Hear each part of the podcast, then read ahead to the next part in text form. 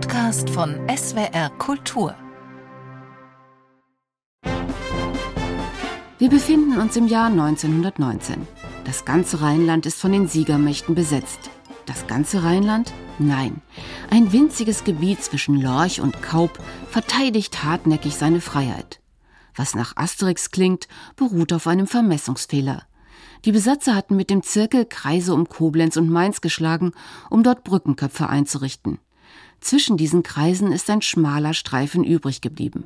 Und der erklärt sich am 10. Januar zum Freistaat. Wir wünschen, dass zwischen Bonn und Mainz wenigstens noch ein Streifen wirklichen deutschen Rheines verbleiben soll. Frei von jedem welschen Einfluss. Telegrafiert Edmund Pnieschek, der Bürgermeister von Lorch, an die Waffenstillstandskommission in Spar. Er kann sich damit tatsächlich durchsetzen, obwohl die Franzosen das Gebiet eigentlich zu ihrer Besatzungszone schlagen wollen. Hier hat sich halt eben die Bevölkerung gewehrt und hat dann gesagt, wenn wir schon so aussehen wie ein Flaschenhals, dann sind wir halt eben jetzt der Freistaat Flaschenhals. Erzählt Peter Josef Bales, dessen Großvater damals dabei war. Die Not im Flaschenhals ist zunächst groß. Der einzige Weg nach Limburg, der nächsten freien Stadt, führt über Knüppelpfade mitten durch den Taunus. Weil die Preise für Lebensmittel explodieren, entwickelt sich ein reges Schmugglertreiben. In Kaub lagen jeden Abend so ein halbes Dutzend Schiffe vor Anker, die alles Mögliche geladen hatten. Zucker, Mehl, Brennmaterial. Und das konnte man ja schön tauschen. Da die meisten Familien im Freistaat einen Weinberg und eine Brennerei besitzen, funktioniert der Tauschhandel wunderbar.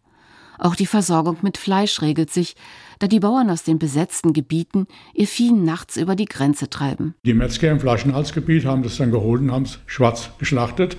Und somit war sogar ein regelrechter Fleischüberschuss im Freistaat. Bald hat sich der Schmuggel dermaßen perfektioniert, dass ganze Wagenladungen über Limburg ins unbesetzte Deutschland verschoben werden.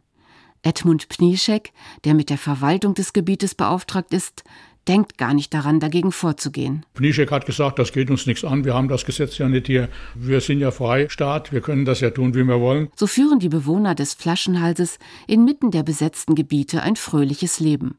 Auf einem ihrer Notgeldscheine prahlen sie Nirgends ist es schöner als in dem Freistaat Flaschenhals. Die Franzosen finden all das natürlich gar nicht witzig. Um Jagd auf Schmuggler zu machen, stellen sie Suchscheinwerfer auf der linken Rheinseite auf, die in der Dunkelheit das Ufer ableuchten.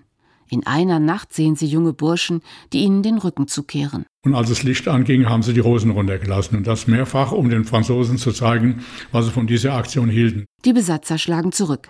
Im Mai 1920 legt ein Schiff mit französischen Soldaten in Kaup an. Sie marschieren schnurstracks zum Denkmal des Napoleon-Bezwingers Blücher und pinkeln geschlossen an den Sockel. Das war eine Sache, die dann im Simplicissimus deutschlandweit verbreitet wurde. Im Februar 1923 ist es mit der Freistaatherrlichkeit vorbei. Der Flaschenhals wird von französischen Truppen besetzt.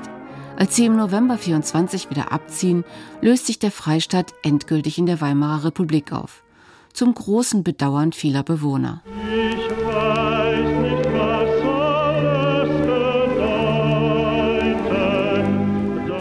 Der Lorelei rein aufwärts wandert, findet immer wieder Hinweisschilder auf den Freistaat. 1994 haben Winzer und Gastwirte eine Initiative gegründet, um an die glorreiche Vergangenheit zu erinnern. Ein schönes Beispiel, wie sich Geschichte in klingende Münze verwandeln lässt. Flaschenhalspräsident Peter Josef Bales. Wir möchten unser Gebiet bekannt machen, möchten Leute animieren, auch hier Urlaub zu machen. Und mittlerweile sind natürlich auch Franzosen im Freistaat Flaschenhals willkommen. Zeitwort ist ein Podcast von SWR Kultur für die ARD. Abonniert uns in der ARD Audiothek und überall, wo es Podcasts gibt. Wir freuen uns über 5-Sterne-Bewertungen. Ihr habt eine Idee für ein Zeitwort, Anregungen oder auch Kritik? Schreibt uns eine Mail an zeitwort.swr.de.